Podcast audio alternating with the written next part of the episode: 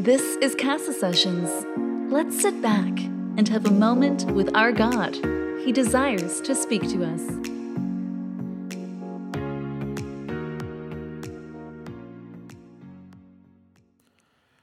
Hello, Casa Sessions. It's an honor to be here, um, sharing the word and taking a moment just to impart in your heart during these times of what God wants to do and wants to work in our lives, especially in moments like this when this is not the customary or the normal for a lot of people. And I believe that from today on is going to be a new normal that we're all going to be uh, experiencing. But one thing that always remains is the Word of God that's unchanging, that's forever lasting. And, and, and it's a privilege just to be here and um, take a moment to share what God wants to, you know, speak to our hearts, especially in moments where um, devastation, a lot of fear and anxiety move around society, and especially in the youth and and many many people that are um, seeking in the wrong places. And uh, being a Christian uh, doesn't mean being exempt from fear.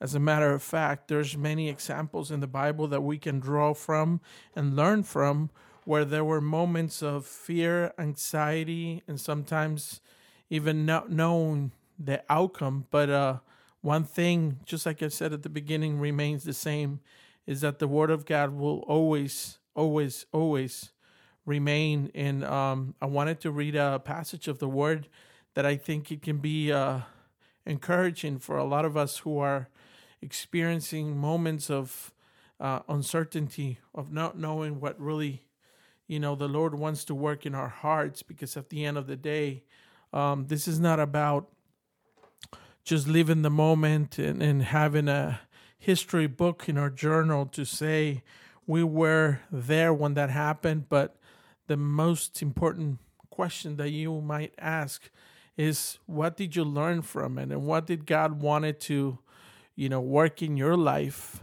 so you can come out of this moment um, a stronger person, uh, more rooted in the Word of God, and and having a faith that's it's not movable, a, a faith that's rooted and grounded in the, you know, one that can just give you hope. And uh, by that, I wanted to read. Um, a, a verse out of uh, the book of Esther, chapter 4, verse 14, where I think, um, let me give you some background on it. Uh, I think that some of us might relate, whether you're a, a young girl or a young guy or in your 30s, whatever at age, there's definitely many things that we can relate out of this passage.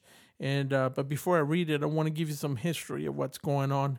Um, as you all know, the people of God have always been uh, in some sort of persecution, and um, there was a time where there was uh, a king that um, had um, lost uh, his queen due to um, um, being irreverent to him, and he was looking for a new queen.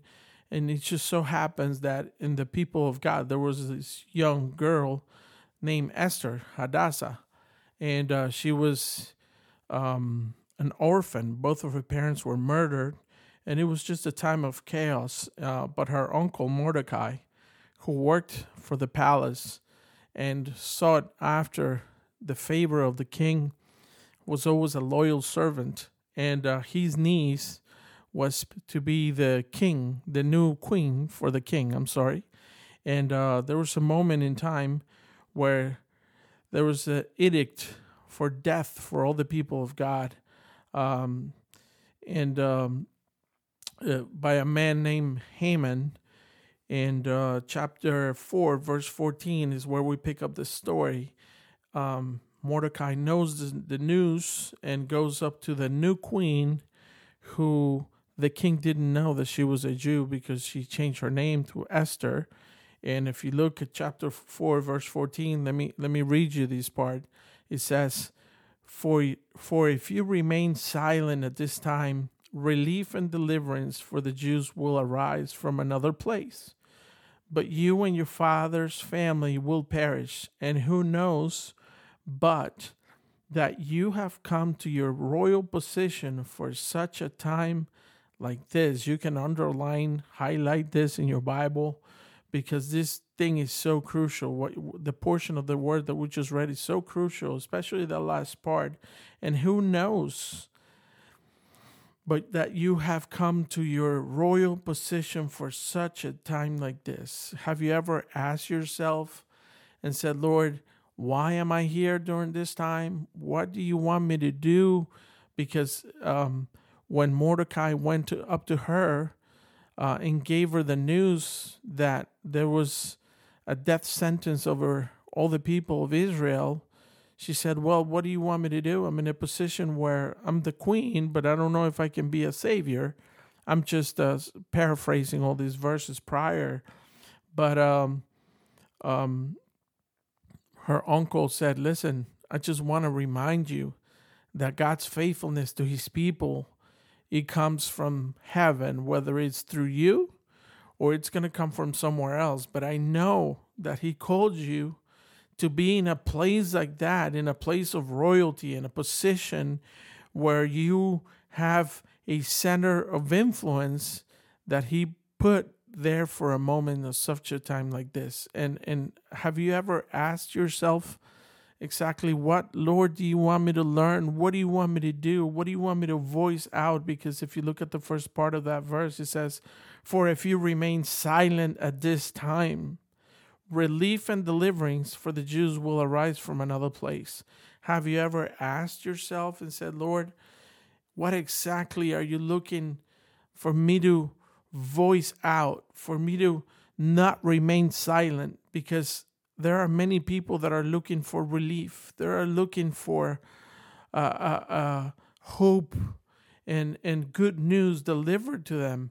And at this time, if you look around in the news and everywhere you look, there's really not a whole lot of good news. But the hope and the new life that Christ can give us, and the Savior that came to earth to change our our lives is still alive and he wants to call you by name and be that savior for many other people. And if you are one of those chosen by God, called by his name, redeemed by his blood, and and and, and saved you by grace, I think it's a moment where you and I can ask ourselves and say, Lord, what do you want me to Speak now. What do you not want me to be silent on? Because I know your blessings will come to those who need it, but I want to be that vessel in your hands and I want to come today and be like a like in the potter's hand where you're going to mold me, where you're going to shape me for such a time like this to be a vessel, a vessel of, of glory where your name can be glorified. And I think as as the sons and daughters of God, um, there might not be sometimes many differences between us and the people that don't know Jesus. And that's why uh, it is important and crucial for you to look at this example in the Word because this woman was not only chosen and put in the palace to be the queen for such a time like that, but it was her time to step forward in faith to go out and seek favor from the king for things to be changed because the deliverance would have come from other places if she wouldn't have been willing to go before the king and ask for mercy. But everything took time and it was a sweet process that took a lot of decisions. And today, um, sometimes we lack of decision making because we mostly are guided by our feelings. But the Word of God tells us that faith is not. Uh, given to us and uh, is not us to be led by what we see or what we feel, but if we are faith believers in Christ, we should know and understand that we believe His word and we're going to walk according to His word, not because of what we feel, not because of what we see. Because let's put this example of this queen. She was in a position where no one could approach the king without being invited. And her uncle Mordecai saying, Hey, I just want to remind you that maybe for such a time like this, you were put in a position of royalty. So I'm asking you to seek God's guidance to be able to save our people. And she had to take a step of faith and walk in obedience, but not before being in, in, in God's presence prior. Because if you keep on reading that story, she told her uncle Mordecai, who had pleaded for her to do something about it, she said, Fine, I'm going to go fast for three days. And I, and I ask you to please be fasting and praying for me as well. And let all the people be fasting and praying for whatever it's going to go down. So, this is what this girl did. And I want to let you know don't think that your age, uh, you're not at age to be able to be used by God because I want to remind you, she was a young girl. She was an orphan. That doesn't, that means that she had gone through a lot of trials and tribulations of her own in her in her life in her childhood and her you know teenage years. And she found favor before the king. But that favor and that moment that she was put in the palace in a royal position for such a time like that wasn't because of her abilities because of her um, you know uh, work that she did prior, her good works, it had nothing to do with that. It had to do with her beauty, but more than anything, it was her in her beauty because she was a daughter of God that was called to be in a place like that to save people, to be an instrument used by God. So when we ask the question and say, Lord, in such a time like this, there's so many people in despair that need your comfort, that need a word of encouragement. So, have you asked yourself lately, or you just being a victim of the whole situation that is surrounding us? Taking a victim mentality to say, Oh Lord, I'm just tired of being home and doing nothing. I just want to go back to normal. Where in reality, there's people with anxiety, with fears, not knowing what tomorrow will bring but if you have hope and you know that there's a Savior that can redeem you and lift you up and give you a new life and a promise for you to, you know, endure, you know, any trials and tribulations, having the peace that surpasses all understanding, why would you stay quiet? Why would you stay silent? My question to you is Does your friends know that you're a believer? Does your friends know that you have put your whole trust in God alone? Or they don't know. They don't even know what your faith is all about. Well, I just want to challenge you today, if you're listening to this, to take a step forward and say, Lord, I don't want to remain silent in such a time like this. I want to be that instrument that you want to use to bring relief, to bring deliverance to all those that are hurting, that are with anxiety, that have no hope, because I know you call me to be here for such a time like this. And I just want to tell you what happened.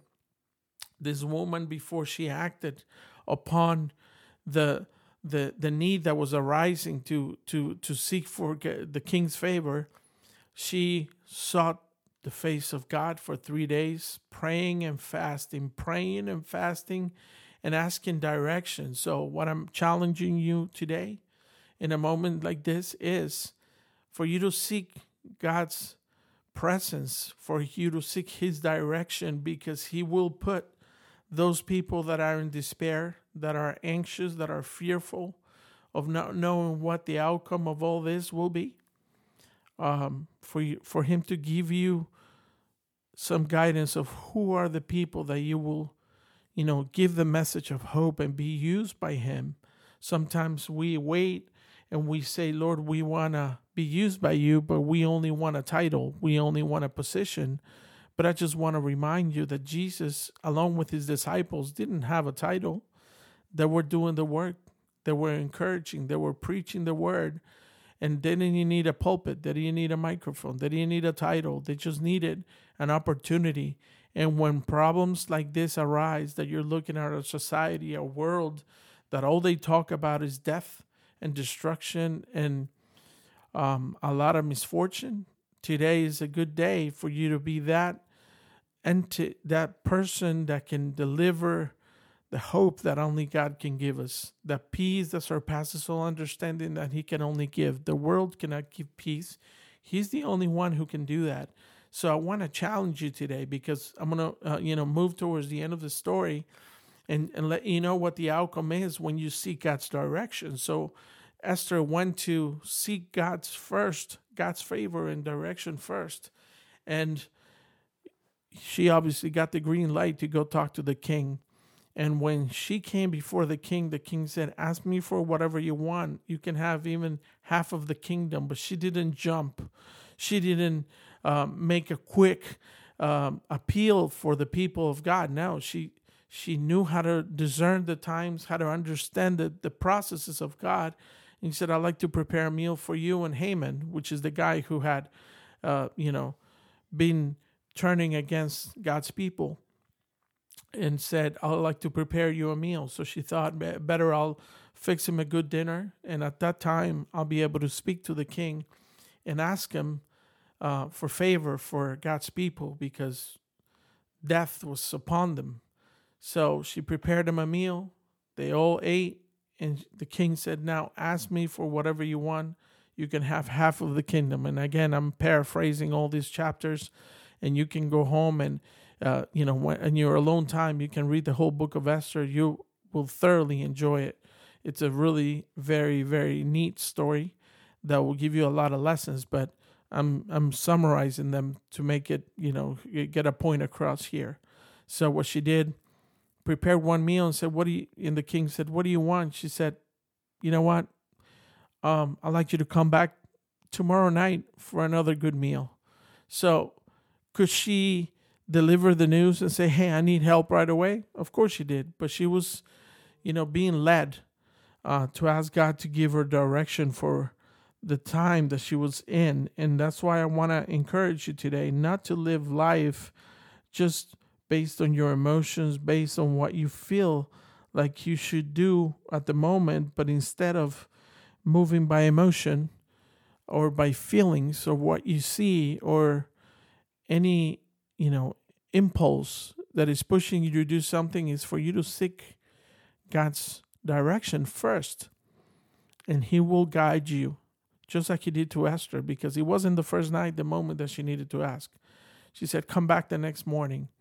And the next day, Haman was already preparing a big place where, you know, her uncle Mordecai was going to be murdered and he was plotting all this death and destruction, but yet she was able to be wise and and and, and allow the perfect time of God to be able to deliver and ask the king for favor. So if you keep on reading down the story, um, she was able to invite him again, have them um, come over for dinner, and the second time that she was there, all these things have worked that night, coincidentally, not. God had it all worked out. The second night, um, she couldn't, you know, she couldn't, the king couldn't sleep. And uh, he had someone bring the rolls and start reading the, of what had happened in the past to come and find out that Mordecai was an instrument of God to save his life at one point. So I just want to take this moment to remind you and ask you and challenge you for a moment like this that God brought you and let you live in a time such like this, not to remain silent, to be that instrument to relieve, to bring relief and deliverance, deliverance for His people. So, at the time that she went for the second night, she was able to confront the guy who wanted to destroy her people. And not only that, but God gave her so much favor before the king that this king didn't even hesitate to listen to what she has said, to believe to what she has said. And that's what God does. Is something that you don't seek for, but it's just within us. If you are the son and daughter of God, you have something that not a lot of people have, which is called favor of God. That means He will open doors in places where you would never even think about, and He will deliver you and He will pour out His favor so you can accomplish so many wonderful things for His kingdom. So don't think because you don't have a title, because you have a position, because you're not in a church building, or because you don't have a microphone on your hand that you cannot serve God. He called you for such a time like this. And I challenge you not to be silent, not to remain silent. Be that voice that brings blessing. And what Mordecai uh, challenged Esther and said, Hey, and who knows but that you have come to your royal position position for such a time like this. My question to you is before we finish in prayer is why do you think God brought you and allowed you to be in such a time like this? For you to remain silent? For you to just keep all the blessings to yourself? Absolutely not. We are all not perfect. We are not in a perfect world, but the perfect one dwells in our hearts through you to, through his holy spirit and that's why i want to challenge you today if you're listening to this don't let this pandemic time and this uh, times of devastation for many and for all of us who are witnessing all these deaths around us uh, be a moment of discouragement or anxiety or fear or discontent just be that instrument of God that's willing to hear his voice and not remain silent for such a time like this. That's why I want to lift you guys up in prayer and encourage you one more time to be led, to be led by the Spirit, not to be jumping based on your feelings or your emotions or what you feel, but just say, Lord, I don't know the outcome of this, but one thing I know that your word will always remain and the promises that you have given me as your son and daughter of God are still active today. And that's why I'm going to look up, hold on, and, and, and embrace those promises because you are an amazing God. So I want to encourage you in prayer and I want to let you know that God is able and his word still remains. So close your eyes wherever you are and just say, Dear Lord, I just want to be that person. I just want to be that instrument that you allow me to be here in a, such a time like this, and you've given me a royal position because I'm your son and daughter for such a time like this. And I refuse to be silent at a time like this. I want to be that instrument that brings relief, that brings deliverance by hope, by the message and the goodness that you have given me because I am your son and I am your daughter, and I want to ask you to please let me experience the favor of my life to be able to be a uh, an instrument in your hands. We honor you. We bless you. We thank you, Lord, for your, your amazing grace. Thank you, guys, and it's been a blessing. Have a good day. Thanks for tuning into this episode of Casa Sessions. Let's grow as one with Him. The change starts with us.